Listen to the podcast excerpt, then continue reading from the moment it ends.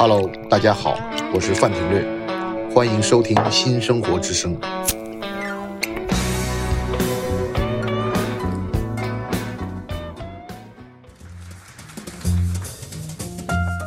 欢迎来到新的一期新生活之声。我们今天非常有幸请到了中国当代新媒体艺术家邱岸雄先生。然后他的影像作品呢，充满了抽离的宁静和抒情式的纤细和优雅。透过对时间以及空间的虚拟与现实的关注，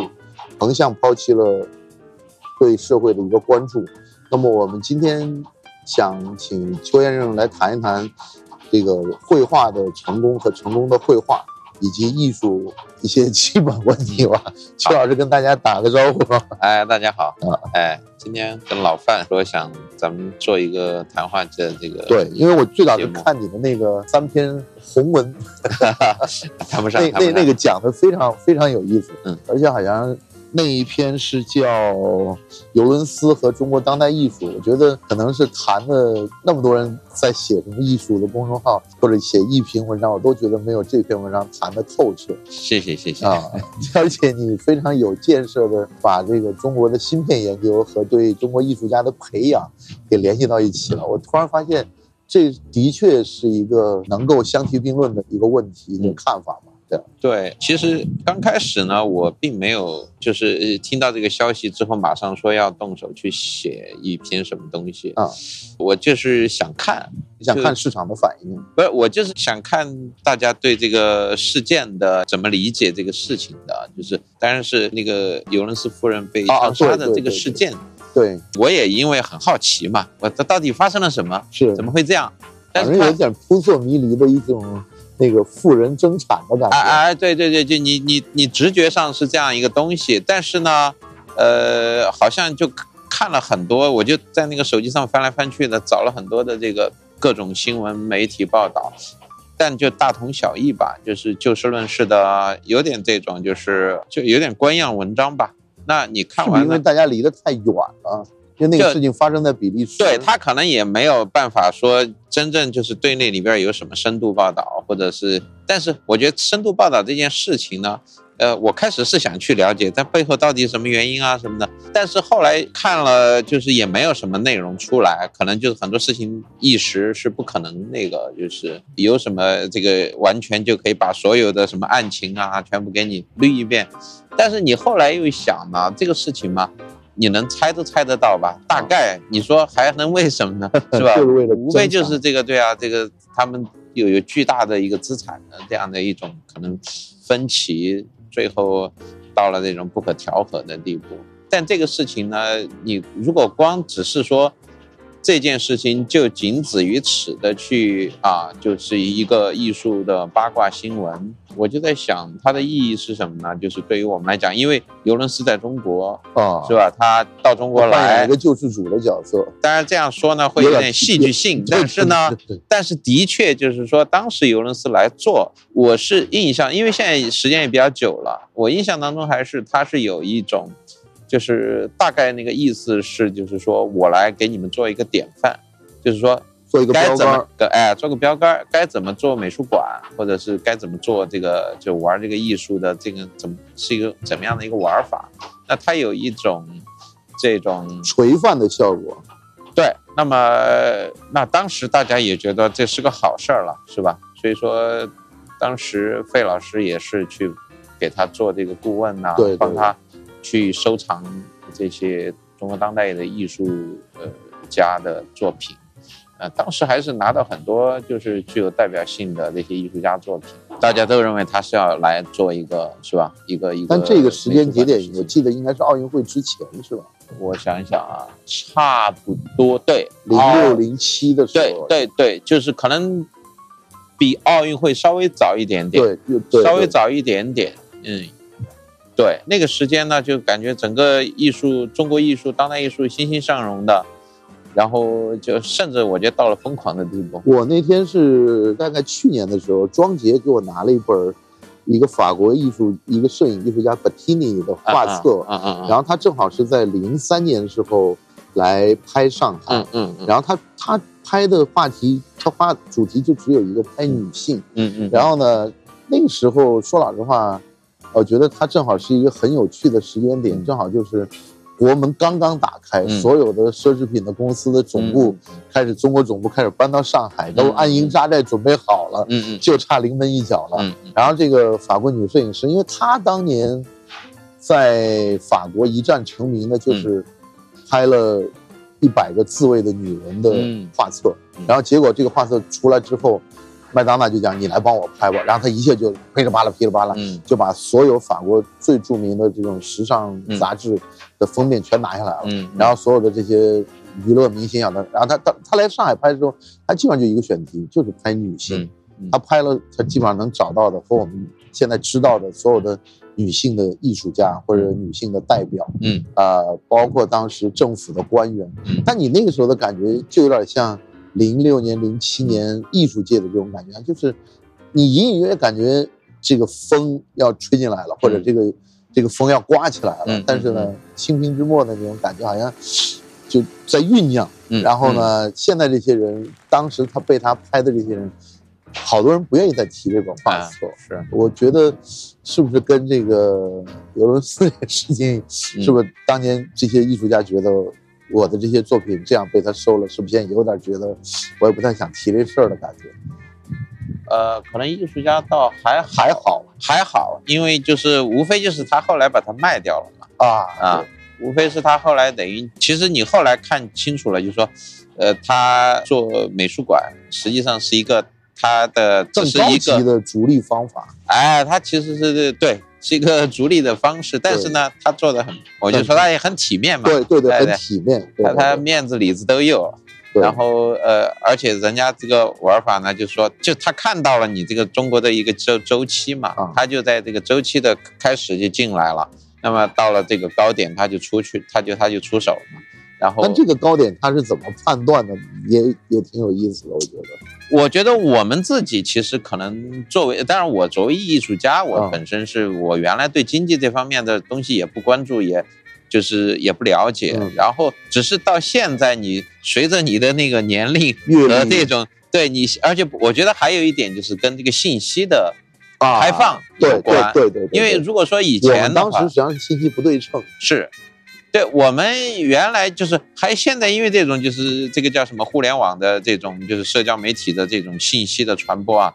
就说你其实我们现在我估计就是可以说，只要你在刷手机，嗯，嗯、基本上很多人都都是可可以方方面面都知道一点点。对对，就是说是拼图一样。哎哎，就是说你你你，比如说经济信息，你多多少少会刷到一些人在跟你讲现在这个世界经济是怎么样的啊，或者什么，就是你也有可能也会关心了，就是说你你的这个你自己的这个经济状况跟这个现在国家的或者世界的。它是一个什么样的一个关系？那以前呢，你可能不会就我做我的事情，因为啊，那个时候其实很多时候专业是分割的，你你出你大部分的获取信息就是看个报纸啊或者怎么样，呃，但是现在呢，等于就这个东西你就被动的都会接收到很多来自各行各业各个方面的信息。我觉得就现在的人都成了一种，就是要百科。哎、你得过滤，但是呢，就是你就多多少少你就比以前知道的多了。对，就除了你本专业以外的东西，那所以说你现在你就再去回想啊，根据你现在了解到的一些东西，再去看他那个时候他为什么要这么做，那他肯定是有一个判断嘛。就就像现在，那很多人就跑到呃越南啊、印度啊，就其实当时尤伦斯就是在退出啊、这个尤伦斯的时候，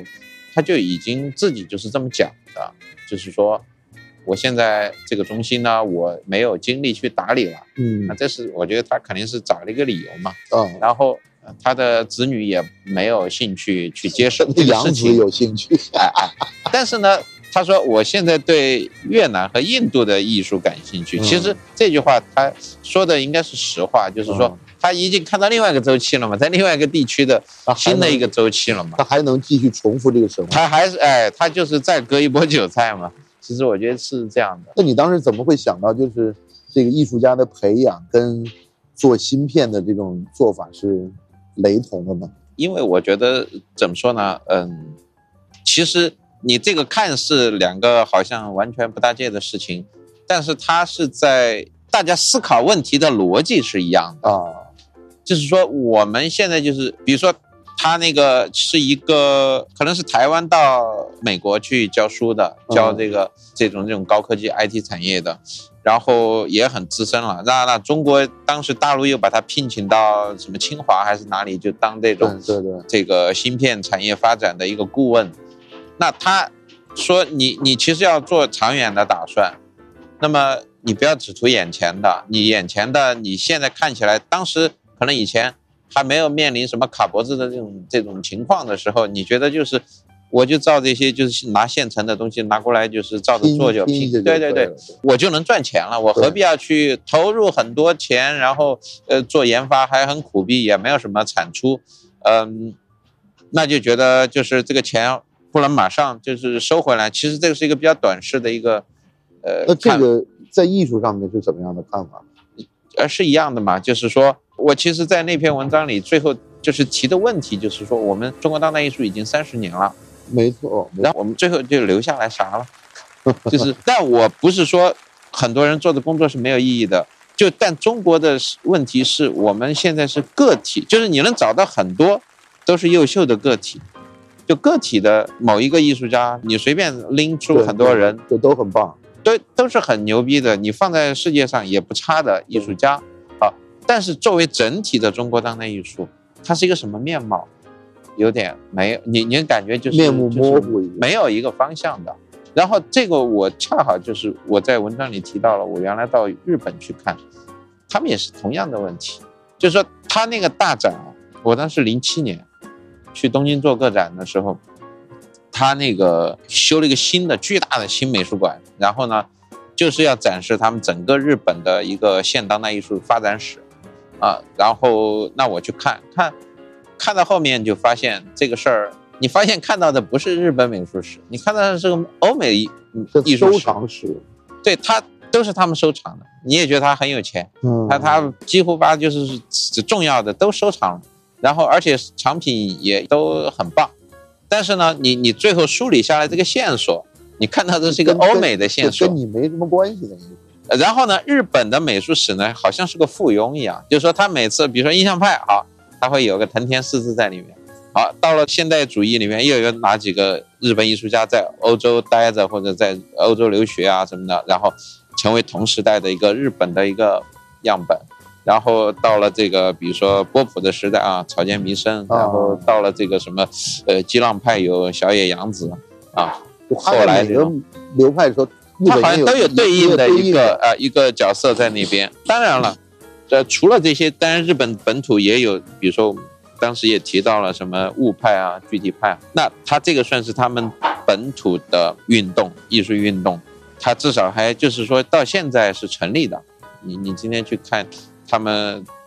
至少人家说得出来嘛。有这么一个东西，呃，当然你还是可以说物派它后面其实可能受了呃这个什么美国抽象的极简的这些影响影，响，对哎，但是它在它的核心理念上呢，它可能强调的是东方的一些，就是他们的可能基于禅宗思想啊，基于这个日本的一些一些这种哲学去建立这么一个艺术运动，或者发起这个艺术运动，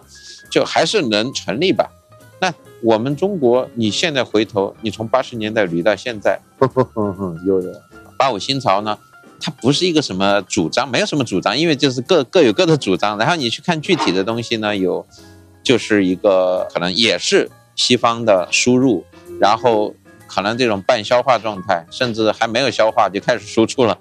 你你能看到这个像达利的那个超现实的那个像，嗯，就是都有致敬的一个部分在里头。哎，就我能理解，我不是说他这个就不对，但是呢，嗯，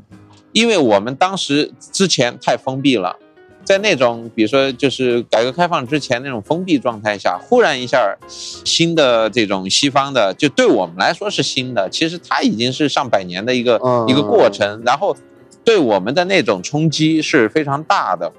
当时有个那个劳森伯格，他嗯就是那个波普的呃艺术家，到中国美术馆做展览。那一个展览，我觉得就是可能对八五新潮就是一一个非常重大的一个冲击。革命性的哎冲击，就是他在那儿啪把一个小提琴摔在那个画布上地上，然后就开始搞，那所有人都傻了，然后就回家就开始反正折腾各种折腾，就是我也可以是吧？他有一种释放的快感，呃，但是呢，他可能是没有特别冷静的，就是那个时代，我觉得八十年代就是说，这种呃他的冲动是很冲劲儿是很很足的，因为憋久了嘛，憋久了，但是他要释放。但是呢，他就也比较就是拿来主义，也是比较粗糙的拿来主义，就是看到了马上就想做一个什么东西出来这种反应。那么八十年代一结束，就这个整个就是理想主义的状态停掉了。没有了。对对对对对，就然后马上就一个是市场，我是看的那是。那个皮利写的一个关于八十年代或九十年代初的一个论述，嗯，我就觉得他分析的是特别对，就实际上那时候正在兴头上，啪停下来了，停下来之后呢，实际上有点像我的隐隐约的我我现在能够联系在一起的感觉，有点像你说的那个八五的那种状态，有点像就是后面我们遇到的摇滚乐的那种状态，嗯，就是我你看。那个国外的这个都皮衣啊、长发呀，这个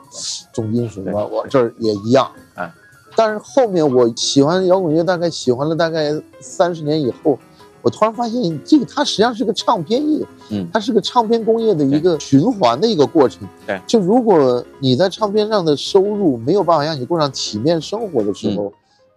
你的乐和怒实际上是一个非常浅薄，嗯，或者是一个非常。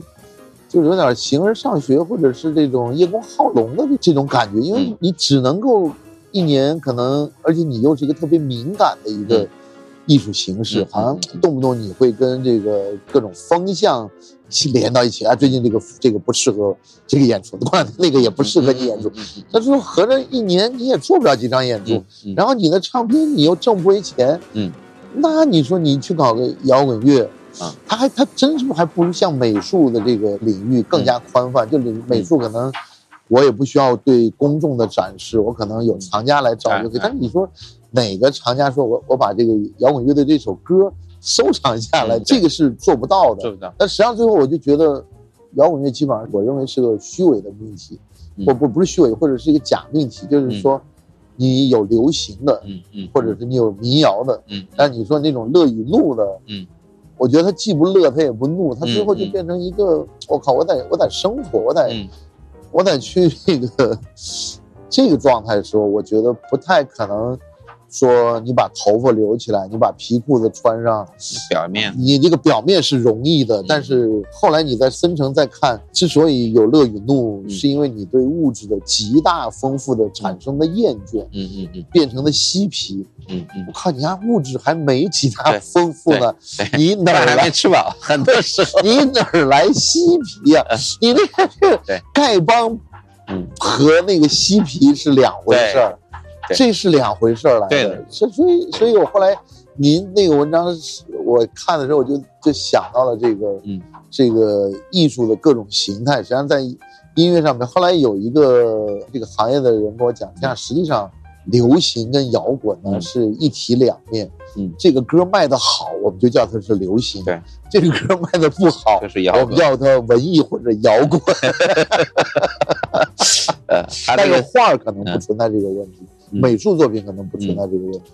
嗯，就当然，因为艺术它受众小嘛，它像音乐和电影，这都是其实是大众，对，它是个工业了，它是一个，而且面对的对象其实是大众流行文化，对。然后，当然，现在艺术呢也在往大众方向靠了。就是那种潮玩嘛，哎哎，我觉得我每次看到潮玩那个时候，我就觉得，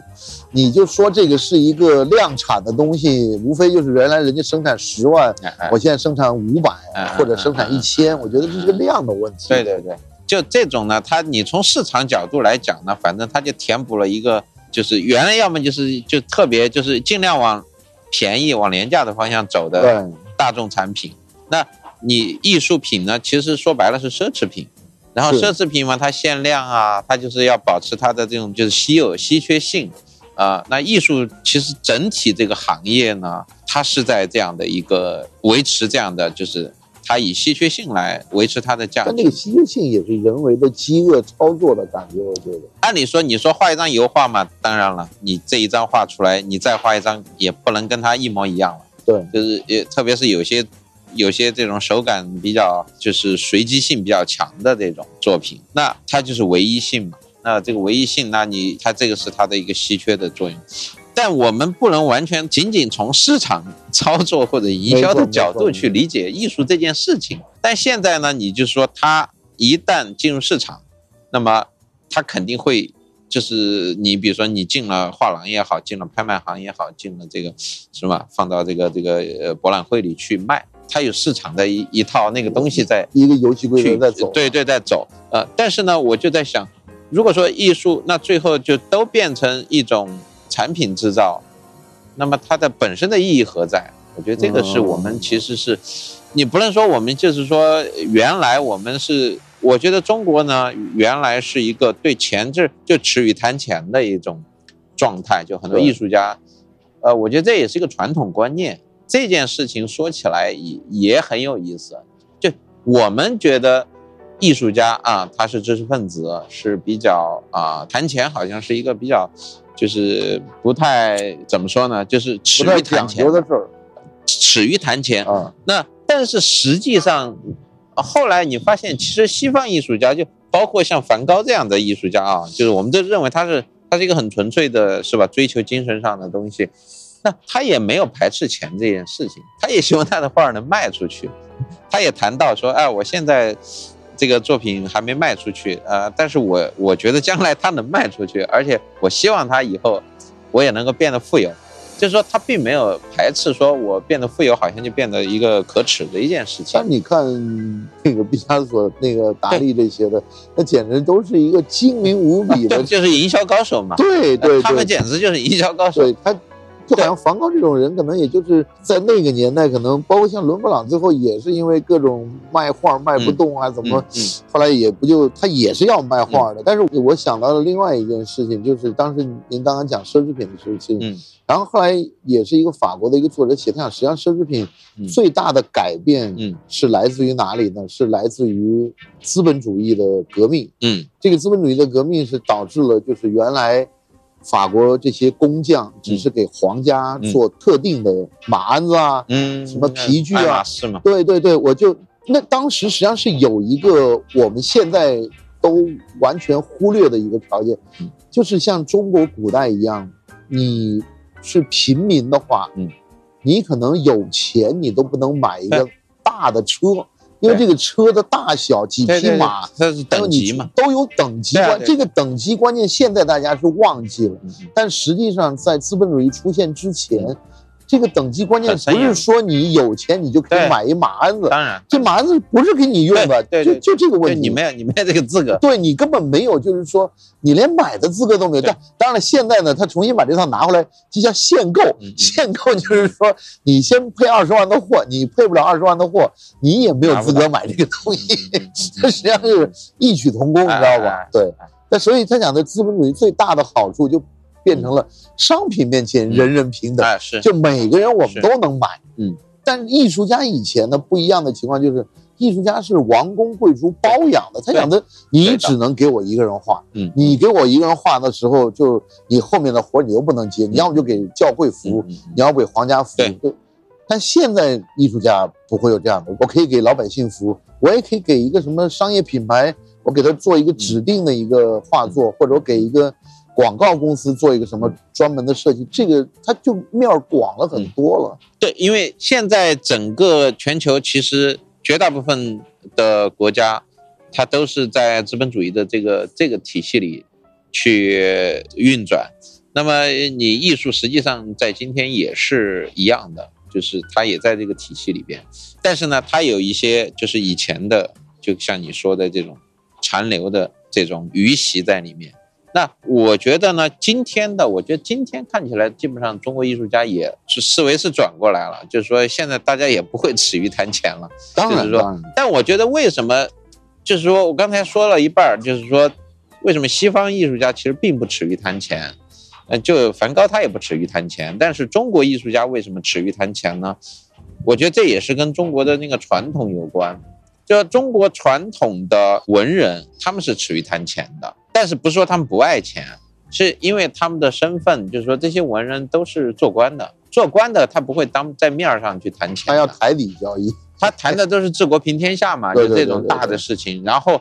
钱呢，你你在下面弄就好了。对，但按照儒家的那种理想呢，就是说你谈钱是是吧？就是你你一上来就谈这种利益，那那就是小人的那种小人的一种想法。所以说呢，这些士大夫阶层的人呢，都不太愿意在面儿上去谈这个事儿，都要谈风雅一些的、清 清高的，就谈理想嘛。对。那么这也养成了就很多就是那种文人化，因为文人化就是从宋朝以后，它就是一个中国的主流。那么还有一点，我觉得这些人他不谈钱的原因也是他不缺钱，就某种意义，你去没错没错，那文人化的这些人都是当官的，对要么就是员外，是吧？就他在经济上根本是不用考虑，他就是有田地啊、有有田产啊，对，有俸禄。谈钱这件事情呢，就是说，把它会沦为和商人为伍。那商人在中国传统的这个地位是相当低的，就他连农民都不如。就这虽然他就算有钱，就像你说的，他有些衣服的什么颜色的衣服都不能穿，在明朝就是这个商人是规定他只能要不能穿丝绸。你有钱也不能买丝绸来穿，在布的里头穿丝绸，就就反正就是说，呃，也是一种就是身份的一种歧视吧。就是实际上朱元璋搞的嘛。最明显就是扬州那些盐商，盐商算很有钱，对啊，对啊，但是出门跟孙子样的，哎哎哎，对，就就这样。就是他的社会地位很低。那么你一个当官的，那是社会，他等于是一个上层的贵族了，贵族阶层或者上流阶层的人，他当然是耻于谈钱，因为谈钱就把自己这个位格给拉低了。啊，嗯，所以说他有这样的一种思想的余习在这边。那么对这这个事情沿袭到现在的知识分子，我觉得不太，因为我一直觉得艺术家肯定是知识分子，但嗯这个应该不是知识分子的一个固有的特点。嗯，再在中国呢，我觉得他们呃，再加上其实我们中间还有就是建国以后这啊几十年来，对就是说对对对，呃，钱这个事儿，你资本主义本身也是一个，这就是一个一个罪恶的事情，万罪恶的事情嘛，资本主义，这个罪恶罪恶的事情。所以说呢，其实这两者叠加在一起，它其实是给知识分子，就总的来讲，它是清高的嘛。就是说我穷是穷，但是我的精神上是这个富有的，然后和和我自己有我的尊严在那儿。但是呢，就是现实的那种窘迫嘛。但现在呢，就反过来，就是说一切都是可以销售的嘛，都可以谈的，哎，都可以谈。都可以谈。哎，现在都可以谈，但是这个也有，是不是也有它的问题？就是说，当学术，就是说，就我在想，它怎么会形成一个好的循环？啊就是说，一个一个良性循环，就是说，你的价格和价值本身能够得到一个很好的匹配，不能说百分之百，但是呢，你不能就是说感觉它在学术上的价值和这个在市场上的那种反应完全就是完全没有关系。就是纯粹的市场操作，去操作这个价格的事情，那最后其实你会发现，就是说它也就没有，其实是会失去公信度的。就说你最后你比如说你推出来的价格非常贵的一些艺术品，所以就你过了了十年、二十年，最后发现其实它没有什么这个艺术上的价值，或者在历史上它留不下来。那你这个时候，当然有些人赚到钱了，但是嗯呃，这个艺术本身呢对对对，就没有意义了。我现在越来越觉得，可能是因为我们正好经历了一个特别经济突飞猛进的嗯这个二十多年、三十年嗯这样的一个阶段，然后正好可能大家从对艺术不了解，变成就是说人人都在谈艺术，嗯。或者人人都想做艺术家，或者是变成这个整个拍卖市场什么人都都在里面人头涌涌，嗯。然后这样的一个过程，但是你正好呢，你目睹了整个这个兴起和高潮，嗯。但是你现在说可能还有更高的高潮，那也不一定，对吧？嗯嗯。但是我就觉得你看了这些东西之后，你会发现，实际上是跟你的人的这个整个人群的这个气质是、嗯是蛮、嗯是蛮联系在一起的。嗯对我是这样一种感觉，就是就你正好恰好看到了这些形形色色的变化，嗯这个变化是很有意思的。嗯，对。当代艺术其实在整个中国的就是整个大盘子下面其实是很小的一部分。更多的什么古国画啊啊和学院派的那种，就是学院派的，啊，就是或者说主流的吧。那他们其实是在中国是，不管市场还是什么，它其实是占据更加大的就是影响力吧。就你你中国当代艺术呢，它一个是比较新的，从中国，它其实是受外来影响，慢慢的有了这么一个东西。当然，在就是我们说的那个零七零八年那个时候，它正就在世界上也很拉风的，然后就很火。它也就是说占据更多的影响力或者说话语权，包括官方的扶植对当代艺术也采取了，就是不像以前它是一种地下状态。那后来呢？其实我觉得一个标志性事件就是上海双年展，它开始开放了媒介上的，就是你不仅仅说是绘画传统的那些媒介，它有装置啊什么的，就是开始进入国家的这个体制内的这种展览，然后而且当时还是比较开放的姿态，也邀请的到今天为止，就是说像上海双年展，它是一个采取国际惯例的啊、一种双年展的做法，呃，邀请策展人来从全球选艺术家，哎，那么这个是一个，我觉得是官方，就是是一个对当代艺术的一个开放姿态。那么随后，其实基本上，我觉得就是这个官方艺术在今天和这种民间的，就是自发的这种当代艺术呢，它是慢慢也是在互相渗透的一个趋势。就是说，你也能在比如包括艺术教育系统里，新媒体的这种教学是吧？各大美院都开始开设了新媒体的专业，原来是没有，原来都是传统的。那现在就是说，那么新的这些学新媒体的学生，呃，一个是在国内可能读了本科，然后又到国外去读硕士，那么他们所受的教育，就基本上实际上他就跟全球的这种就是当代艺术的这种至少信息和认知上很多东西都能同步。但是呢，国内的，但是你也会发现呢，就是说，当代艺术的这种教育里，当然它比以前的那种更开放、更自由，但你也会发现它有它的八股，它有它的套路。呃它慢慢也有新的套路出来，就是学院也是学院化嘛，就对体制化。对，你包括像双年展这些机制，我觉得在今天它已经不像是比如说上个世纪啊、呃二战以后那个时代，这些双年展它是很激进的，或者说它能提出很多真正的社会的问题，让大家去思考的东西。它也慢慢越来越保守和体制化，就它变成一种权威了。然后它和这个机制和包括市场机制、画廊，它们里边有千丝万缕的关系。所以说你现在看到的双年展，你会觉得是就是有一点点无聊，就是说你基本上你可能全球几个双年展或者很多双年展你去跑，看到的东西大同小异，呃，来回就那么些人，也就那么多画廊，哎，就因为它后面有推手嘛，对，那么呃，那你看到的东西，其实它也是一个，就是一种权威来决定的一些事情，而这种比较有活力的，或者说年轻的艺术家的一些东西，获得资源就很少，获得关注也很少。然后是不是因为作品还不够锐利？对，这也有这样的问题，就是说我们今天的年轻艺术家，你会出来，就是他一出校门，其实他面临的就是体制化的选择，你知道吗？就原来，像比如说我们这个就七零后的艺术家，在想去做当代艺术，其实是有点找死的感觉，就是因为这件事情根本没谱，既不知道有没有市场。也不知道，就是说你会不会成，就是说所谓获得一种成功或者是关注啊，就完全是你真的就是有极大的乐趣或者兴趣或者冲动要去做这件事情，否则你去做这件事情，在周围当时来看都是不靠谱的。就是你应该找个工作，你应该去做一个就是是吧，能够挣钱或者说去进体制，去画去画宣传画，或者反正就是说，你去做当代艺术是在一个非常边缘和一个非常就是别人看起来你都就是无业游民的一个状态。我我正好呢是在之前阅读过张小刚的那个写的那个通信录，嗯嗯嗯。还有当时好像是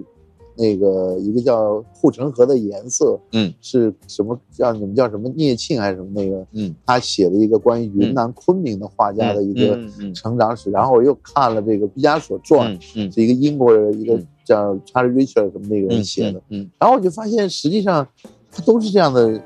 一群人在互相鼓励，嗯，互相打气，然后互相的这个抱团往上冲，然后整个这个环境呢，就一直会好像有一些富有的厂家嗯。来，然后我就特别记得，好像张小刚那个时候好像是在成都，嗯，给他的应该是张颂仁还是谁，啊，当然，对，写信，哎然后我现在需要装一部电话，嗯嗯，九七年我九几年，对对对。然后我有了电话以后呢，我可以给你发传真，我们就联系的更紧密了。对对对，然后就我就因为那个时候，因为我以前是在深圳嘛，哎，那他好像是毕业没多久，他就分到深圳去了，在深圳那个邮雕院还是什么，在做这个做设计工作。谁？张小刚这两个没有，他有是有有有有他是分到分回昆明去了不。是，那是他从深圳回来之后，又到昆明歌舞团去了。啊，然后他在深圳那个时候呢，他又觉得挺郁闷，他想的这个你们雕塑也也就因为深圳当时还没有，就他去那个时候房地产没起来，嗯那个雕塑呢，虽然看到到处街心公园都有雕塑，但那个雕塑就你会觉得特别，就是这个观念特别就是，你你明白吗？就是那七八十年代出过一批那种城市雕塑，哦对对对，就那种雕塑的风格，我估计他也看不上。嗯反正呢，我后来我就正好把这个时间节点一段一点点给慢慢拼起来。嗯然后后来好像我又去，大概是一八年还是一九年，嗯，我又去当时深圳最早的那个第一个是叫深圳美术馆。啊，然后我进去看，我就觉得那个时候这个美术馆实际上已经边缘化了。它嗯。实际上就是当时何香凝也好，还有那个白嘉诚那几个美术馆也好，实际上都比当时最早的深圳美术馆，因为深圳美术馆是八十年代建的，嗯。嗯它里面在做哪个民俗艺术家的这个生肖展，嗯嗯嗯嗯嗯嗯。然后有的还不是原画，还是喷绘的。啊啊啊，我看了以后，我大概知道就是这个美术馆的水平，嗯或者当时这个，我也觉得可能你搞太高级的，受众可能也不接受。嗯嗯嗯就我反正我大概就是觉得，就是这些环境实际上对这些画家就是会有影响，就会变成就是说你会觉得好像你搞什么现代艺术、当代艺术是完全不靠谱的，你可能要在一个专业的机构里面怎么怎么样这样。我是因为我是毕业之后到深圳去了，本来我应该是在回成都当个中学教师，因为我是师范系的，啊，分配是去当老师，但我没去。然后呢，当时我姐在深圳，然后呢，她帮我找了一个工作，做设计，广告公司里做设计。就是室内设计是吧？对，啊、不是室内设计，就是广告设计，在哪一家公司叫什么贸易，你肯定听都没听说过。啊？他那个名字也很很奇怪，我在那儿上的大学，在那工作，啊 就很老。我是九四年去的，是我就待了我对我差不多啊，你就待了一年就走了。待一年，我就我就受不了了。然后啊因为我就是一门心思就是想当艺术家嘛，啊，然后那在旁人在家里人看见你就是找死，就是就是你不想要好好工作挣钱养活自己，然后你就脑子里全是想这些不切实际的东西。但是我确实不适应，就是因为我当时去深圳那个时候就还兵荒马乱的，然后呃，那所有脑满脑子全是搞钱，就都在搞钱。那我呢，我当时就是属于就不开窍嘛，就是觉得搞钱这个事儿没有意义，然后我就是满脑子就是想要做自己的艺术，啊，觉得那个东西是崇高的，啊，这个钱是很很这个，就是很看不上的。当然，这 个你后后来发现你这个思维也是一个很偏激和很简单的一个理解。但是呢，我就觉得，如果你当时没有那种那个想法，我可能就也不可能就不会坚持到后来了。因为你一旦觉得现实开始重要起来的时候，如果又在这个方面你并没有什么进展和突破的时候，其实放弃是很容易的。你你要回头来想的话，你去复盘哈，对，就因为我去了一年，那么我其实面临的选择就是我就待下来，好好工作，多挣点钱。那按家里人说，你要搞艺术可以搞啊，你周末的时候你自己不是画画就行了吗？是吧？我当时深圳那个时候搞艺术的是哪一批人呢？反而是一批画动画的人在搞艺术。啊啊啊就深圳当时有很全中国最发达的动画产业，嗯，对，然后那批人呢，因为就是画画画的快手，嗯，嗯然后但他们也没做艺术，但他们因为当时的工资很优厚，然后嗯他们就变成开始要喜欢买一些摄影作品。啊，然后或者搞一些新奇的一些创作上面的尝试，但是好像那个但就是没有没有出来嘛，因为我当时去呢，我就觉得举目无亲的感觉，就是说，就是你周围没有人跟你应和，对对对对，好不容易碰到了一个高中同学，但他在那边是做什么？他做 3D 的，那个时候做 3D 已经是很先进了。然后是他们是当时好像是94给深圳机场在做三 D 吧，啊，不是香港机场吃辣椒，反正他做对。3D 呢，他就是做广告，就是应用的。对对对，对然后呢，但是他也觉得就是说对艺术是感兴趣，但是呢他，知道艺术还是要还是要挣钱。对对就对他来讲，后来又碰到了肖全，啊啊，对肖像他在那个街道，对街道，然后杨延康也在街道那哎，，然后还碰到了欧宁，啊，就是 欧宁在当时在那儿还开了个叫兰亭书屋，我不知道你有没有印象，在那个文玩那个呃文玩城里面，我当时先去逛，全是周围圈卖卖那种假古董的，那个他就有一个摊位，对欧宁当时呢，就算那种要把火种铺遍世界哎，他他就很很就我一看这个地方，哎，他在卖一些那个磁带，就是那种很实验的音乐，对对对对对，李劲松给他搞的，哎哎，就有李劲松的东西，还有很多国外的一些东西。叫然 A 后 D Four 还是什么 Four D 什么那个，好我就进去，我其实开始不认识他嘛，我就觉得他这东西挺有意思的，就是是我感兴趣的，我认识肖全也是欧宁介绍，是吧？对，那会儿当时好像是李梅做的那个，哎，那那个那个个那个街道那个杂志，对对对对对对，哎，人我还给他写过东西，哎啊，那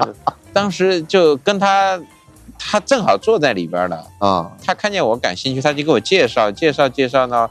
呃，然后我们就聊了几句，聊了几句，我就说，哎，我也认识肖全什么的。他说啊，就这些人就感觉就是 是找到组织一拨人，找？到组织，但是呢，还是怎么说？呢就是只有就是非常少的人，然后其实你要做的，当时我呢还是想去画画啊，什么就是我跟你讲，那个时候，那个思路现在回回头看这个深圳嗯当时的情况，嗯都在做广告的平面设计，对对对但平面设计做的非常好，对对对，欧宁他们当时也在做这都也在做平面设计。然后呢，一批人呢就从平面设计呢转到了做室内设计，嗯嗯嗯，然后还有一批人呢就去做这种规划设计嗯。反正就是最早这些人都是美术功底都非常好，是然后审美的意识也特别好。正好深圳那个时候呢有一个非常强的一个优势，是你嗯现在看来是优势，什么优势呢？就深圳是有全中国最好的印刷厂。嗯，因为那个是雅昌嘛，雅不光雅昌，还有什么当纳利啊、嗯还有什么中华商务，嗯这个就是雅昌是做艺术艺术艺术，但是像什么中华商务或者当纳利那种，就是专门给美国生产什么嗯印刷电话号码本儿或者印刷迪士尼画册的那种，都是七乘二十四，嗯，那个机器是不停的在嗯印东西的。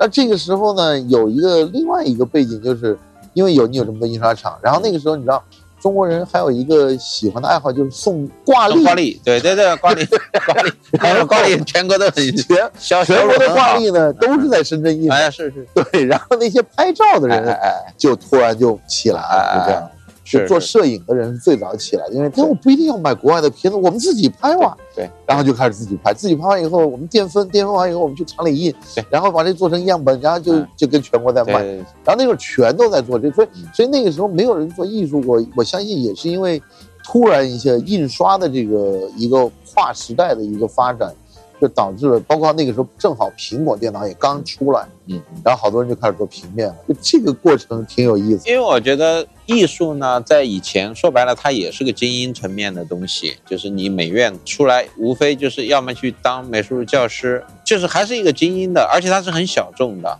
就是说你能看懂画的人，就圈里多圈子里的人，，就美术圈的人。然后呢，它有个这种，比如全国美展的那种系统，你无非就往那条路走，你才你就在改革开放以前，你就是只有这条路，你拿个金奖，拿个银奖，那你就在美术圈就算出头了，你就是一号人物了。那么这个是很精英化的一个东西，但是呢，市场就是说这个社会市场打开的时候，艺术市场还没有打开，或者还没有艺术市场这是。收藏的市场。呃，对，这个东西是实际上最早可能是一波台湾人、对香港人对对对，跑进来对，去买一些像什么，就是呃关山月或者呃，对，就是要么是国画，国画啊，什么吴冠中啊，对，吴冠中、黄胄啊这种。哎，然后还有就是这种油画，学院派的油画，金镶玉这呃，些，哎，对对对，都是范增的这样。对对对。然后，那么这些呢也是极少的，就是它跟社会大众没有关系。所以说呢，我去到深圳那个时候，就属于艺术，它还是一个就是完全跟大众在干的事情没有一任何关系的事情。没没什么联系，啊，没什么联系。那么我就觉得好像你就找不到一个，就是说你也找不到一个什么可以打通的一个方式，在那个时候实际上没有那个条件。就是我在深圳待了一年，我就干不下去了，就是我就完全就觉得太无聊了，就是每天去干那种那个也不叫设计，我就剪刀加浆糊，它不需要你设计，我就觉得太无聊了。不。，你知道我我第一次看到你说，你知道我想到了你的一个，我不知道算同乡还是反正他他也四川人，王磊，哎哎哎啊，我对啊，王磊是那个嘛，他内江还是？呃不是他是那个彭县的，就对。就成都边上的，对对对对对对。然后我他第一次看到做做做摇滚的。哎，谢谢你。是是做做摇滚那个王磊对对对对对。然后当时就是，我就觉得你们俩长得很像，啊，真的是是是是。然后，呃，原来那个欧宁跟他好像关系我跟他关系也挺好的。然后当时他在广州做做音乐嘛做音乐嘛，然后我我请他到深圳来演出，哎哎哎然后我就觉得他特别好。哎，结果后来你想，就他搞了那么多年摇滚乐，嗯。最后大家都不如他在整木巴搞一个什么这种风流韵事来的，哎哎哎，对，来的好像木子那美那个事儿是吧？就来的那么的好像呃，有影响力，有影响力。我当时我其实觉得很就是很啼笑皆非，因为实际上他的音乐成就非常好，是是是，但是后来这哥们儿就好像就是也就颓了，颓了。我 觉得是颓了，我有好，我问过好几个人都讲，不知道他现在在干嘛。可能回四川，他们讲回四川，回四川。对对，对。我我是就是在那个我刚刚毕业的时候，他刚刚出了那个专辑嘛，出门人。哎，出门人那个专辑。然后当时还觉得挺有意思的，是当哎时的那个地位是什么概念？就好像讲是号称是，呃，北方是崔健，南方就是王磊，哎就王磊就是在广州，在在广州这边对就做做摇滚乐，做摇滚乐，对，做出来。做做出来，实际上做出来。现你现在看这个事儿，你都会觉得还是挺牛逼的。但是你现在在看什么这个其他摇滚，我觉得不是那么回事儿。哎，所以说，嗯，就咱们就这个扯远了。我还我还有一个问题，就想就是我看你文章也写了，就是群体艺术家活动，你讲很少。对，我觉得现在是怎么说呢？这个就是不是后来补了一篇嘛？那么就是谈这个事情，就是说当时就是说感觉就是九十年，我们刚才其实就把八十年代聊到，就是九十年代开始，是是是，那么前面就是九十年代初，嗯、他们称为新生代也好，或者说这个政治波普什么这个，好像他们是你感觉大家在一个方向上有几个人，至少有两三个人在一起往那个方向推进一个，你把它称之为艺术运动呢，也不是那么合适。但是呢，反正就是说大家在做一件事儿，有点这个意思。我是前两天去那个 YY 那儿嗯。跟那个谁 Kenny 嗯。聊天，嗯，然后他拿出了一个画给我看，嗯。他是讲他在一九九九年嗯。十二月三十一日，在上海的科学会堂嗯，请了当时上海二十位九九年时候嗯。著名的艺术家，哎，年轻艺术家，然后里面呢，可能我们现在比较熟悉的就是有丁乙，嗯有薛松，嗯还有张安利，嗯嗯然后还有还有几个人嘛，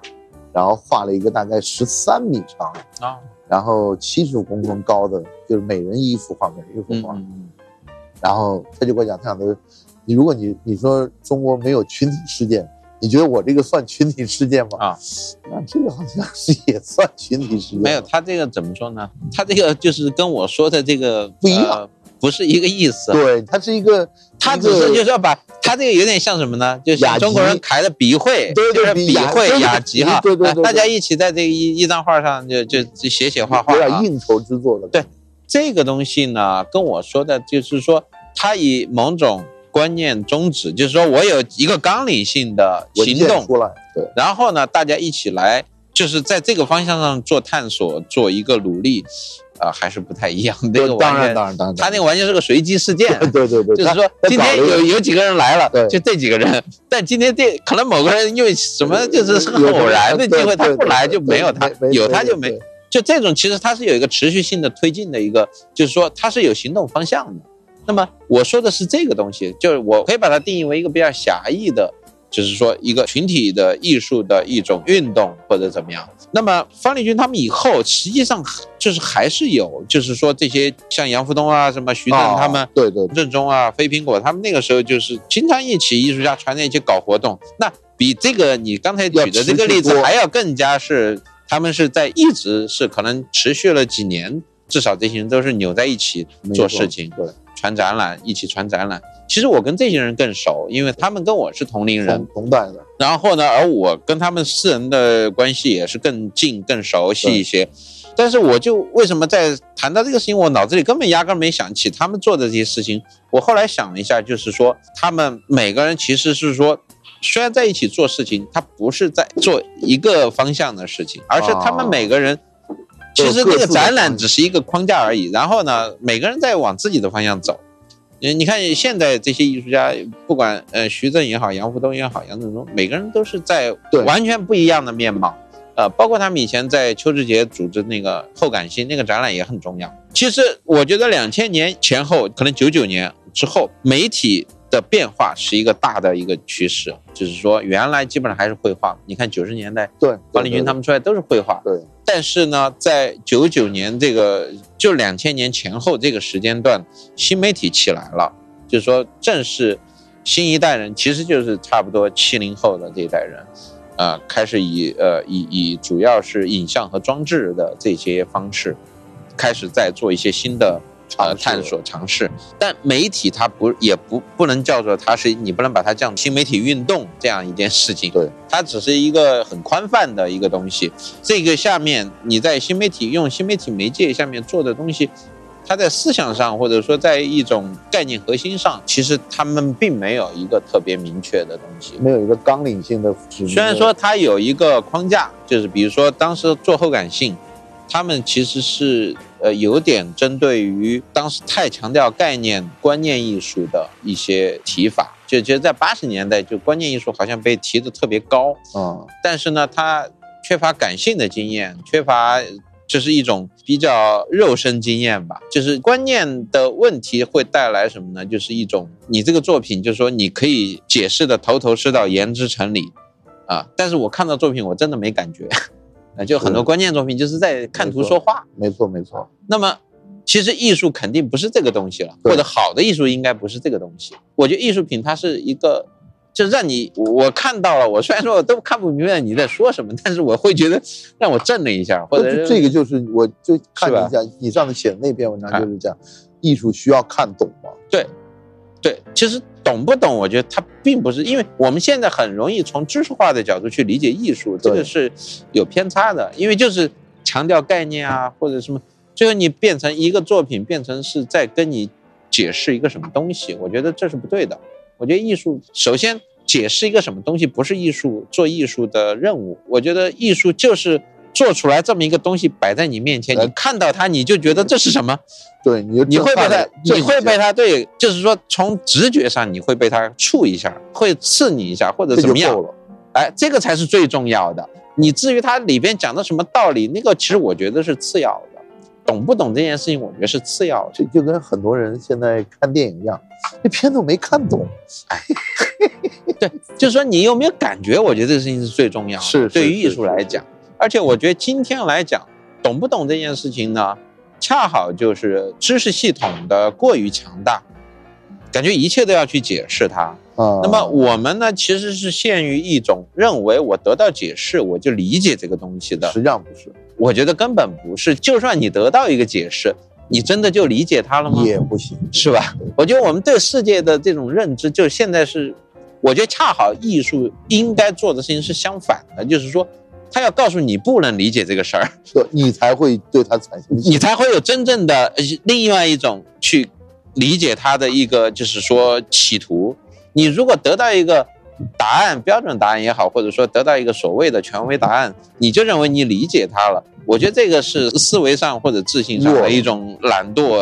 或者说是一个甚至就是一个叫什么？你误入歧途了。我觉得。我觉得其实可能艺术最重要的就是提示你，你不理解世界啊，因为你实际上不理解的世界多过你理解的世界，远远远远大得多。甚至你认为你理解的世界，你也没有真正理解。对，就我觉得艺术其实要做这件事情，而不是说我来告诉你世界是怎么样的。我其实可能就是告诉你世界不是你想的那样。呃，我觉得这个是艺术，就有颠覆你的三观或者颠覆你对认知的世界。而且这个东西也不是说是靠某种新的，仅仅是靠形式上的一种翻新也好，或者是一种，就是我在变花样，就像时尚那样的一种东西去能实现的。我觉得它还是是从你艺术家自身能够从这个角度去，你自己要去走一遭的那种感。其实艺术家其实真的在创作的时候，我觉得是他是面临未知的状态。他才会有真正的创造出现。如果说他认为他一切尽在掌握之中的这种创造，我觉得不叫创造，他就是套路了。那就就是实际上，呃，我们来看很多好的艺术作品，其实是是很挣扎的，画的很很很很，嗯，就它不是很顺畅出来的东西，他在那儿反复的挣扎挣扎，然后在，因为他要去跟这个呃认知上和。呃，这个现实之间的这种这种距离，这种缝隙之间，他要去找到一个办法，嗯，把他要想表达的那个东西给弄出来，呃，但是呢，又不是那么容易的一件事情。我觉得这些作品其实是他就会传递给你，你就知道，就是没有那么容易去理解这个世界，而且他告诉你的那个东西就是，所以说有时候觉得你艺术作品不太能理解也是对的，就是它确实不是那么好进入的。然后我觉得，越是有些好的艺术家，他真的很难被当时的人马上就欣然接受的。对对对对，他可能往往是会有很长一段时间才被人理解。就前几天，我当时在那个复兴，嗯嗯，做个展的时候，就是跟他一起做的那个双个展，就是一个瑞士的艺术家，那个 n e t h a m a n 啊。然后呢，他前两天给我发了一条消息。他说：“那个，我现在突然懂了你的作品了哦，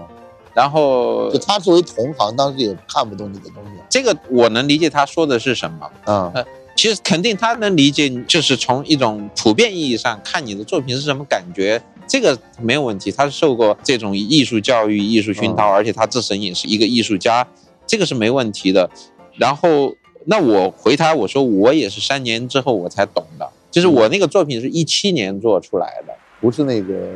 就是《新山海经三》，就就山海，就山海经，《山海经》第三部，第三部，我一七年完成的。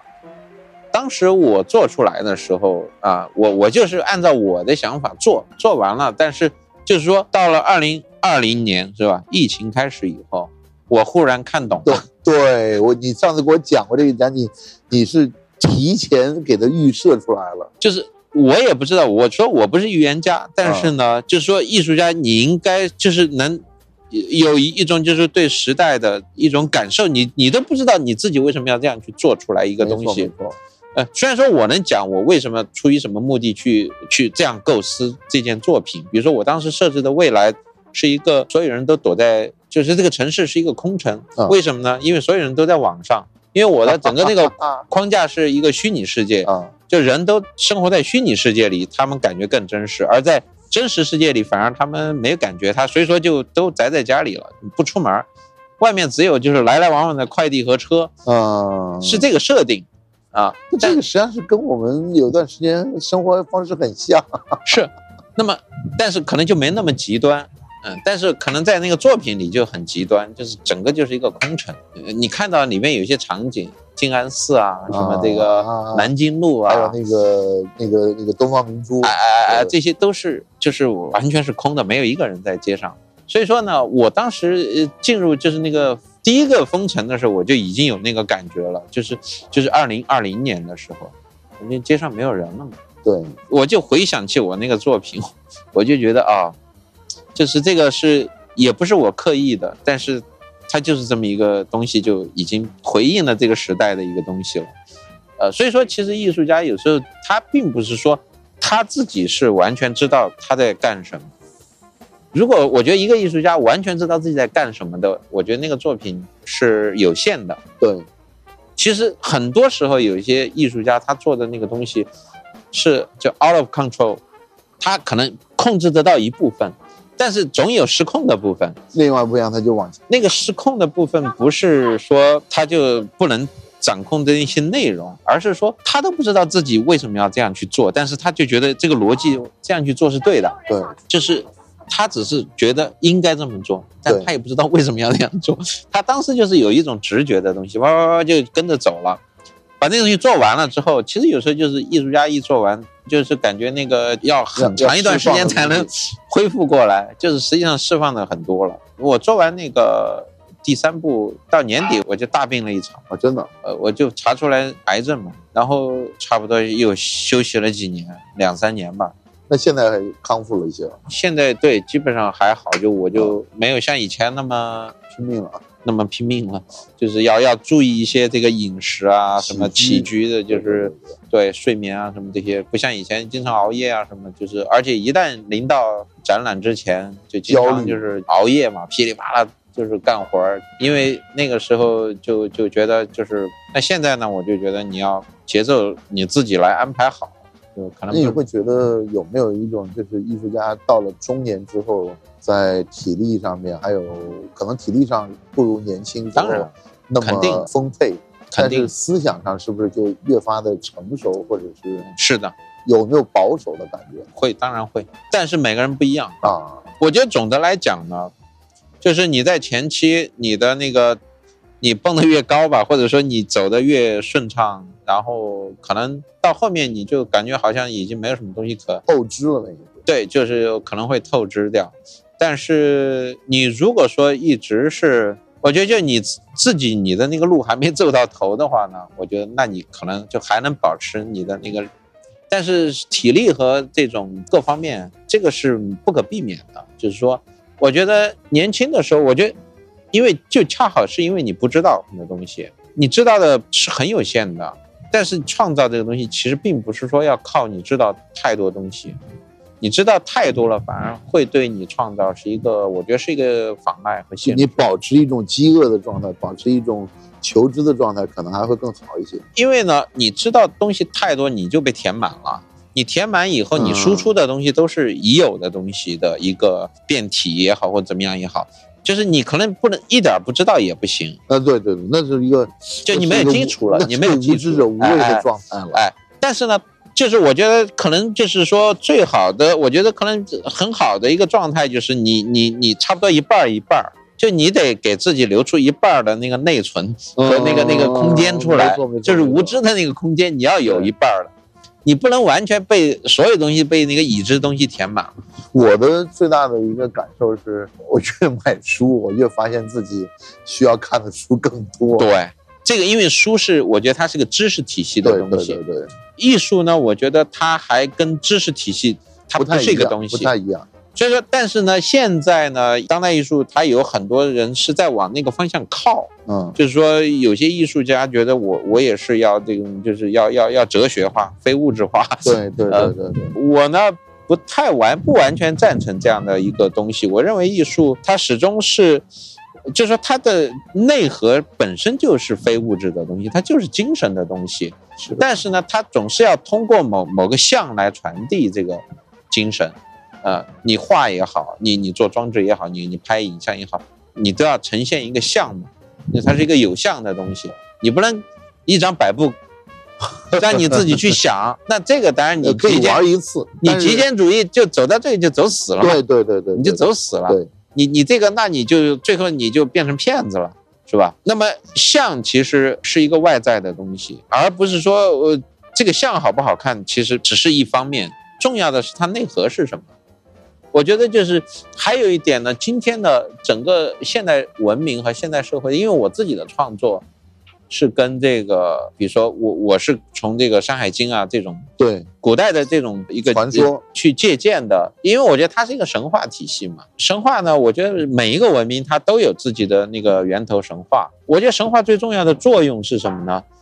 它就是一个是它能把人聚集在一起，是吧？这个像那个赫拉利嗯就写那个人类简史那个，他就讲嘛，神话是一个人类能够大规模聚集的一个一个基础。对，因为它它虚构嘛，虚构一个故事，然后，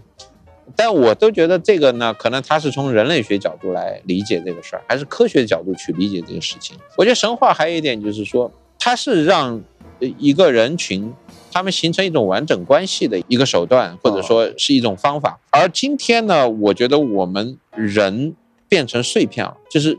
每个个体哈是整个社会当中的一个零件，一个碎片。当然，这个是因为现代分工越来越清楚了。越来越细，然后你每个人越来越专门化的做一件事情。但是呢，就就像那个流水线上的工人，你只需要重复一个动作，然后你把这个动作就是你做好做好，就其他没没你什么事儿。但是呢，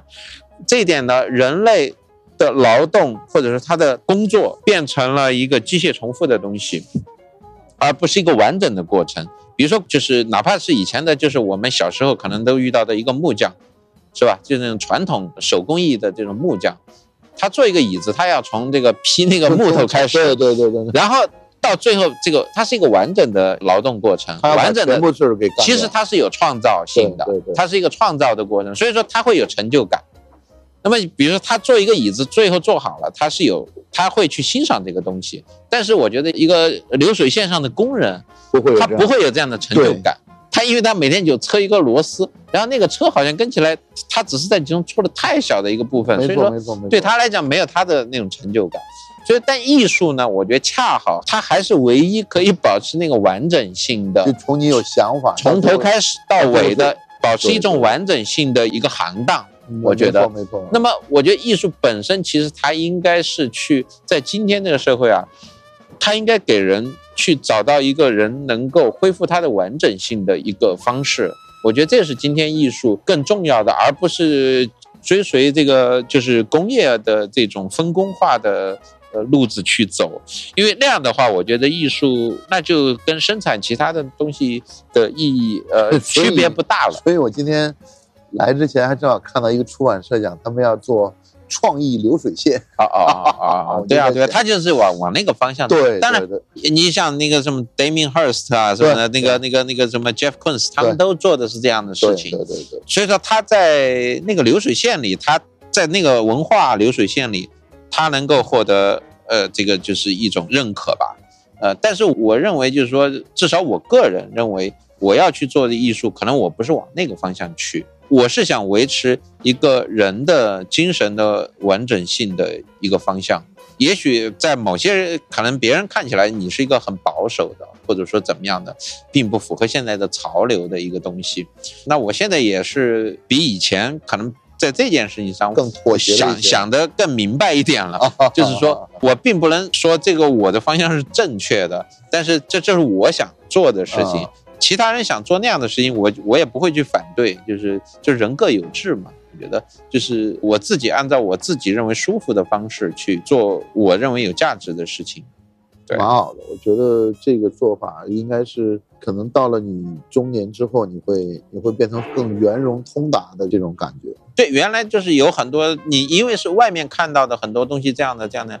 你会受影响，你也会啊、甚至你会去追随某些东西，潮流也好，对你的影响也好。但是你到后来，你发现就是说，如果说你完全被外界的东西所左右的话，你就什么都你不就是没有没有自己的特点。就你就什么都不是了，因为潮流是一天一个样嘛，一年一个变化，而且这也是我就是想到了，就在那篇文章里就想，你一个人是这样的，那一个国家也是这样的，就是说你一个文化的方向是什么，你如果自己没搞清楚，或者说你自己也无所谓，就是说风吹到哪儿我就往哪边倒的话。那么整个最后它就是一个没有方向的状态，呈现出来就是没有方向就是一个。随波逐流的状态。哎，就是一个随波逐流。那国外它有它的一些文化逻辑，它一因为它是强势文化嘛，它是强势文化，它还至少到目前它还是保持着它的那个势头对，还在。但你如果你现在你自己是没有建立起你自己那些你自己的立场也好，你自己的一种基础也好，你没有去打地基去做这些事情，那你当代艺术你是在方法论上也好，框架也好，市场也好，什么都是在别人给你做好的一个框架里去活动的时候，你自己就是挺被动的。我觉得就是，所以说我芯我会联想到芯片，对，因为芯片就是这么一件事情，核心的技术在别人手里，对，呃，话语权在别人手里，他要说你不行，你就不行。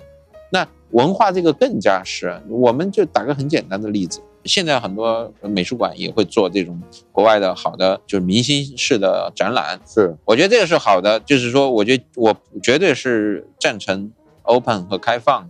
和这种你多看到的，对，就是说你应该把自己放在一个国际舞台上去横向比较，这个是没有问题的，这个我觉得是非常好的。而且现在你你不用走出国门，非要出国你才能看到这些好的艺术品，我觉得这是它非常好的一面啊。但是呢，就是说如果只有这些东西，而没有本土的艺术的啊培养的培养养成，甚至你自己的学术的基础的的这种去做一些工作的话。呃，或者说这些工作是被大家完全忽略的，和或者说就是苦哈哈的在一个学术圈子里很少的一一些人知道，他没有真正形成一个就是让很多人知道的形成一些共识性的东西，那我就觉得它就是很难发展起来，它会是在一个萎缩状态。因为当代艺术就是你看到的，比如说美术馆，它做的都是很高端的，但是所有资源全部被吸上去了。下面是等于没水了，是就所有的水全部被吸到上面去了。那么厂家也好，还是这个美术馆也好，还是机构也好，画廊也好，都愿意去抓那几个就是最有名的那些人。对，然后下面那些中间地带的和下底层的，就属于就是可能他得到的资源就是可能百分之一都不到。但是这些人群呢，其实可能是很庞大的。对，这就是一个呃文化的贫富悬殊，我觉得这个是不是跟？整体的审美观还有这些文化教育都是相辅相成的，它有一定的这样的关系。然后，但我觉得其实就是要大家去达成共识这件事情。因为其实那篇文章发出来之后，呃，很多人过来跟我去讲这件事情。对对对对，就是说大家都想都在想这个事儿，只是说因为我可能这篇文章发出来之后，大家都觉得哦。呃，其实我也是这样想的。我应该把那篇文章的链接放在这个播客的 这个下面，应该对对对，可以可以可以看一下。就是说，很多人都就是包括很多业内的人，对，嗯，有厂家，也有一些这种就是在做机构的啊，这些都在说啊，就觉得你你说的是挺有很认同吧。那么我觉得他认同，就说明他也在思考这个问题。然后也想找到办法，但是呢，我觉得当我们没有达成共识的时候，就是大家都是各行其事。所以说，我觉得其实是对这个事情是大家要去想、思考，甚至我觉得是可以争论的。对对，就是你有不同的意见，大家都可以去讲。但是在很长一段时间里，就是说在不管当代艺术还是整个当整个艺术的这种圈子里，就是说大家好像处在一个很混沌的状态里。你做一个展览，写一篇文章，大家反正就是写篇文章是一个。规定动作一样，对对，就是都得做了。但至于说什么，好像也不重要。就是说，也没有人很认真、很严肃的会去看那篇文章。虽然说你可能也是很学术的去，是不是这种观点？现在就是大家对有特别立场鲜明的观点有点不太在意了。就是因为这里边呢，我就觉得这里边，比如说市场和学术，其实它这里边是有一定的啊，它有差异性在里面。那么可能现在就是说，你如果从市场角度来讲，他会讲你写篇文章无非就是来给我这个做做宣传嘛。那你这样去想这个事情，这就那浅了。而且呢，就是说，他某种意义上就是说，我觉得今天没有人出来，就是我们中国几乎现在批评家是缺失的。没错，没错，没错。就是批评家的缺失是什么原因呢？呃，批评家这个活儿或者说这个职业是一个吃力不讨好的事情。对。大家本来和和气气的嘛，你讲那么多真话干什么呢？你你你你来批评我，那但肯定没人愿意，就是就是没有呃，真的，我觉得没有人觉得呃就是你批评我，我会觉得很爽的，是吧？呃，虽然说大家希望呃，就是说怎么说呢？你说真话，对，啊你说真话可能是，但是，呢，太难听的真话大家也有点难以接受。没错，还有一点呢，就是说，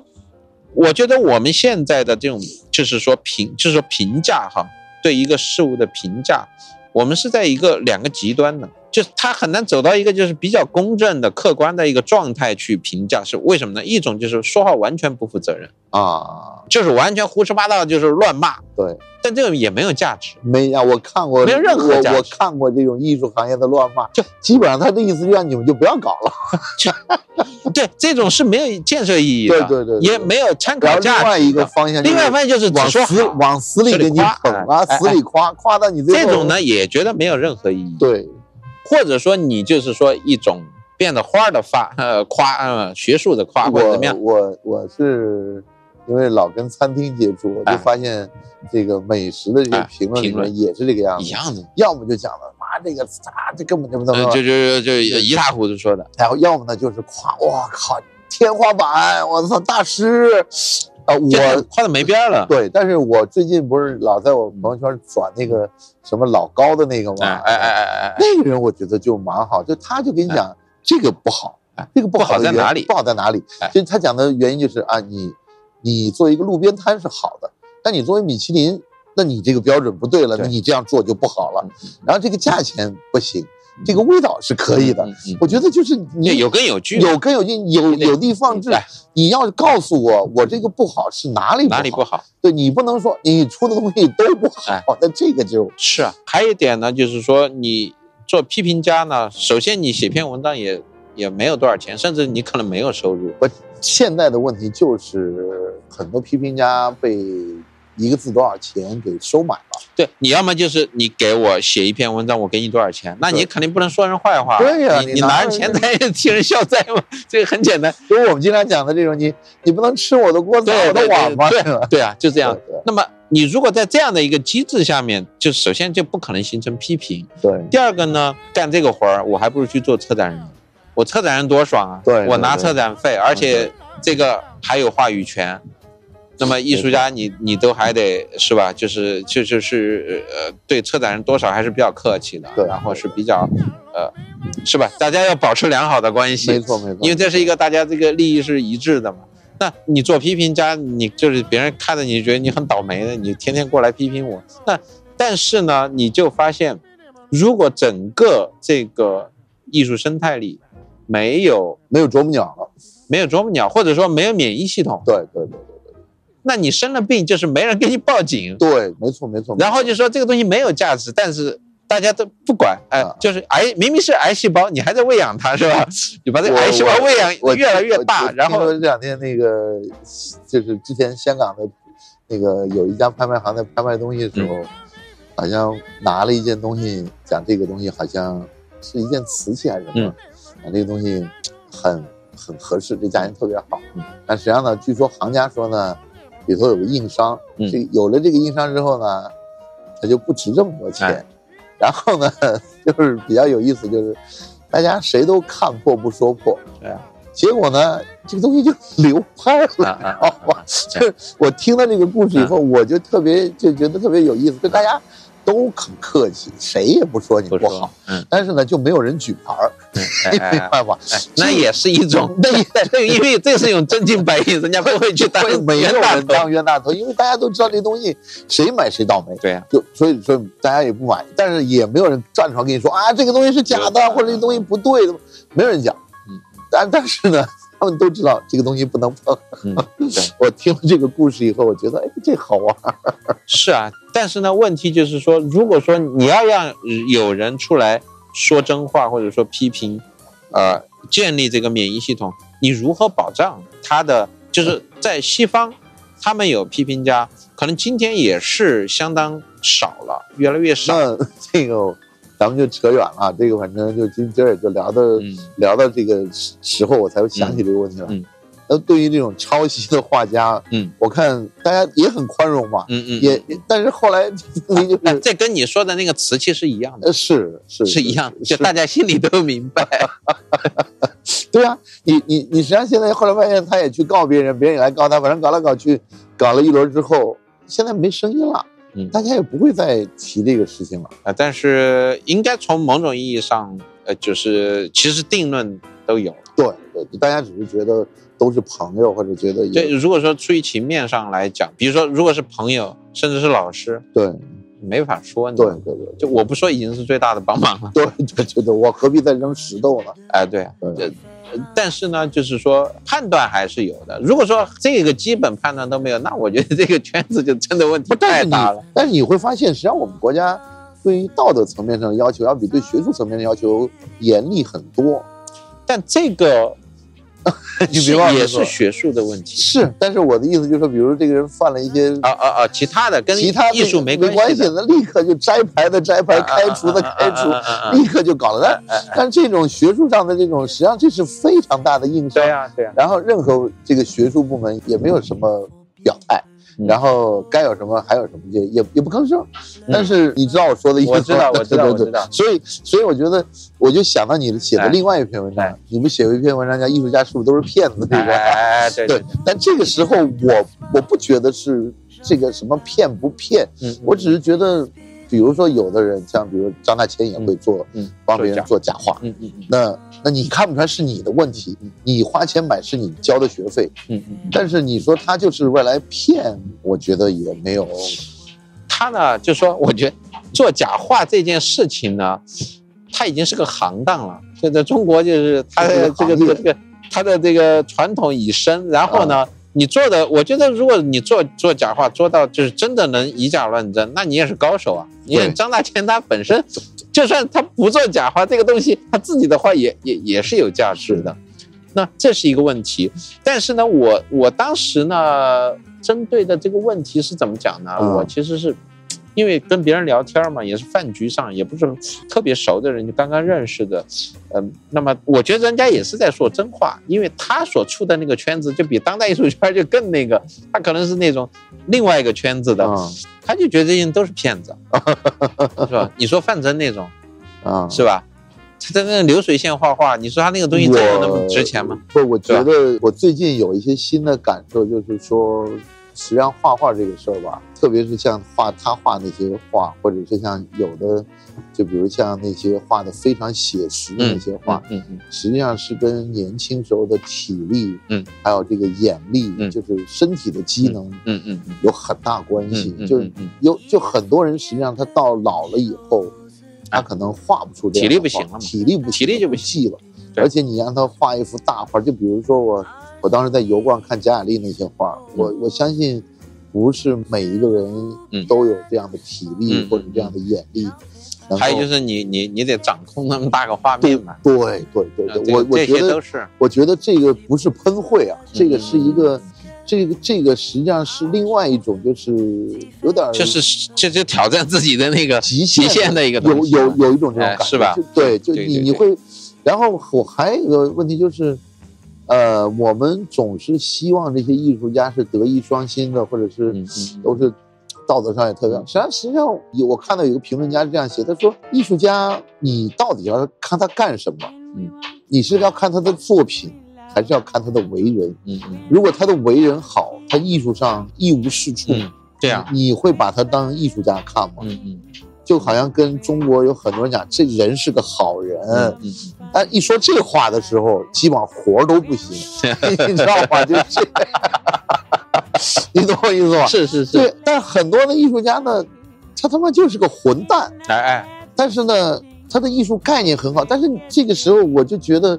我觉得就是现在有一种有一种我我认为不太好的倾向，就是说每一个人都把自己当做一个卫道士也好，道德的捍卫者也好，但是实际上这个东西，我觉得你还是应该给它分开来的，就是你嗯不能够。混在一起，去搅在一起来才能说，你艺术家的成就就是艺术家的成就。至于他的为人怎么样，但是我觉得该有，比如说他触犯了法律是由法律来解决，对，他触犯了道道德上面的事情，那我觉得道德上大家去谴责的，但艺术上的事情你不懂就是不懂那就是另外一回事。我觉得你你你混在一起的时候，的确，就是有很多啊，这个例子太多了嘛。确实，就是道德上一塌糊涂的艺术家，但是他艺术家确实他有才，或者说他那个、啊那个就是很厉害嘛。对你那让你现在这个念的像现在的很多人都在那毕加索就道德上渣男嘛一塌糊涂是非常渣的一个人。对，但是问题问 题就是。但他艺艺术上确实又是一个，真的是一个天才，一个对啊，因因为前一段时间是好像是美国已经把这个把这个那个托尔斯泰的这个小说给禁禁禁掉了，讲的这这这也挺奇怪的，我觉得这也挺奇怪，什么托斯托耶夫斯基也禁掉了，对对对对 这个太奇怪对我这个这个反正就这个就是另外一种，我觉得是就是另外，我觉得今现在的整个这个国际，包括国际哈，我们我觉得从那个上一个世纪在从原来的不宽容走向宽容，但是现在呢又从宽容走向不宽容，对。但是呢，对这个东西，艺术家我觉得怎么说呢？就是说，一个是道德，其实你说这个毕加索，他就他的那种不道德，是是是我们说的那种所所谓个人私德的一些东西，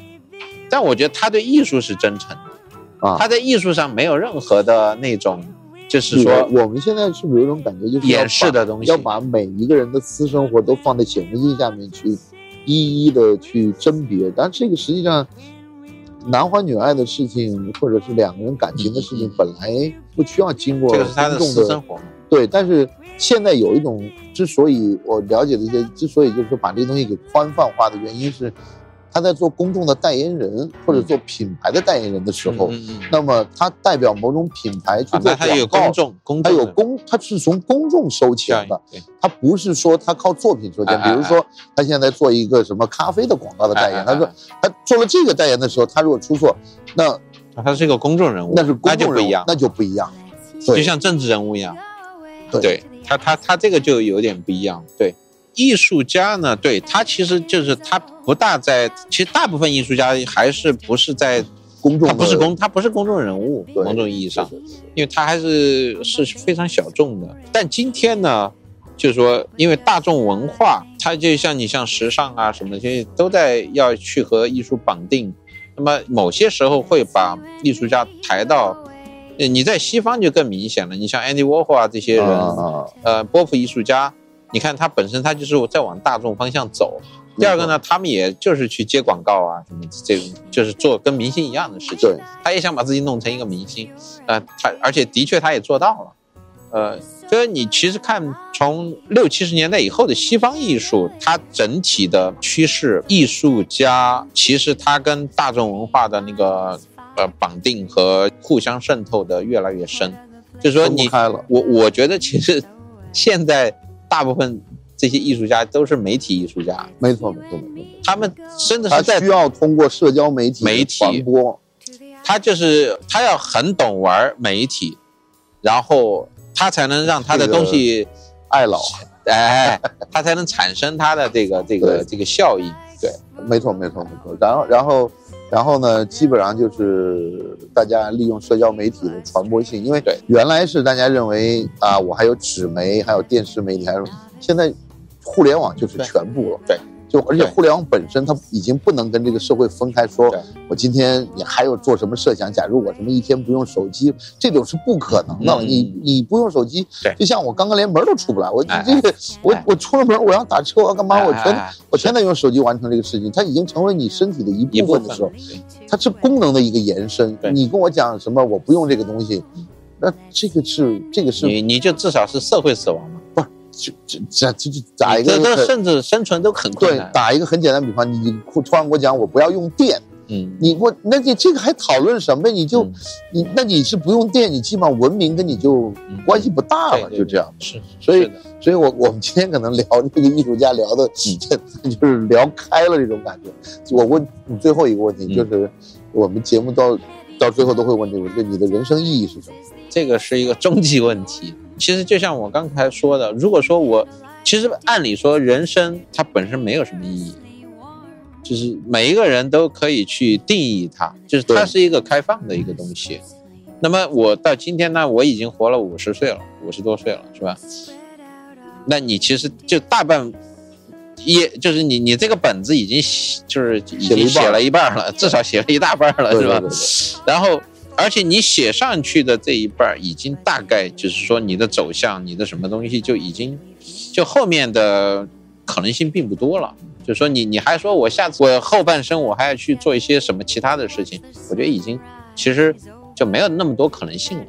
啊，但是不是说你你要固步自封？我我是从一个很实际的，就像你说的，你到一定年龄，你的你的体力也好，你的各方面，你不可能像一个年轻人。就我觉得年轻人他就是因为，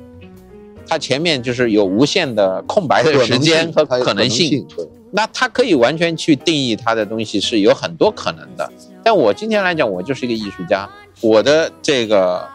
意义就是做好，我觉得作为艺术家的，我认为的能从艺术家的角度去贡献我的价值。那么，就像我刚才提到的那些，就说你你艺术家，你要你的作品能给这个世界带来什么？就像我说的，你可能艺术家不是告诉别人这是什么，你可能要告诉别人这不是什么啊。明白明白。我觉得这个可能是我作为一个艺术家的价值所在。那么我觉得，如果我能做到这一点，或者我能尽量去把这做到这一点，我至少这一生的意义就已经就是达到，呃，我至少在早期，我认为我要去做一个艺术家的这么一个目标，大概是这样。哈哈，非常好，非常好。那今天谢谢崔老师的这个跟我们的对话，哎，谢谢。好，就这样啊，好，拜拜，谢谢，拜拜。Hello，大家好，我是范廷略。欢迎收听新生活之声。